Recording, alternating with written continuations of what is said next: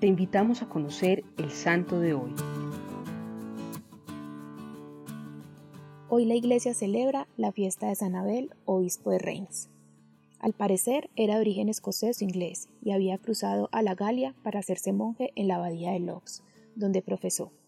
Fue hombre con grandes virtudes, experto en las escrituras y gran teólogo, un sacerdote piadoso y con un inmenso celo apostólico, dedicando horas a la oración por las almas perdidas. Eran tiempos difíciles para la relación de la Iglesia monárquica, pues Carlos Martel dominaba férreamente la Iglesia, ponía y deponía obispos y abades, y más de uno accedió a algún asedio monasterio a cambio de sobornos. En 720 había colocado a Milo, obispo de Treveris, como obispo de Reims, nombramiento por el cual Milo pagaba altos impuestos que sacaba al pueblo. También había muchas sedes vacías, porque la mayoría de los sacerdotes no querían aquella situación ni acceder a un episcopado a partir de trampas esclavizando a su diócesis. San Abel era conocido por su victoria en la guerra de Poitiers en el año 732, batalla mediante la cual se salvó a Europa del Islam.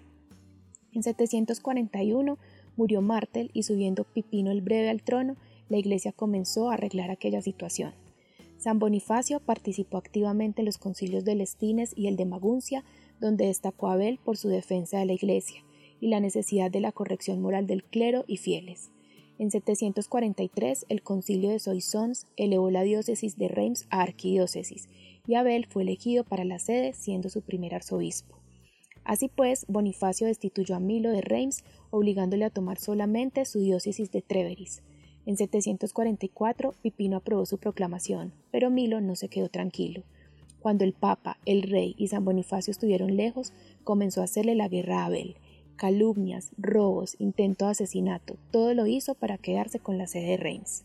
Fueron tiempos muy difíciles para Sanabel, pero con su carisma de monje en su corazón, se apartó decepcionado del gobierno de la sede para volver a su retiro en Lobs. Murió en la soledad, dedicado a la oración y el estudio el 5 de agosto de 770. En 1409 las reliquias se trasladaron a Vinci. Padre Dios, que ejemplo de Sanabel nuestro corazón esté siempre lleno de tu gracia y que te elijamos a ti como el único dueño de nuestra vida.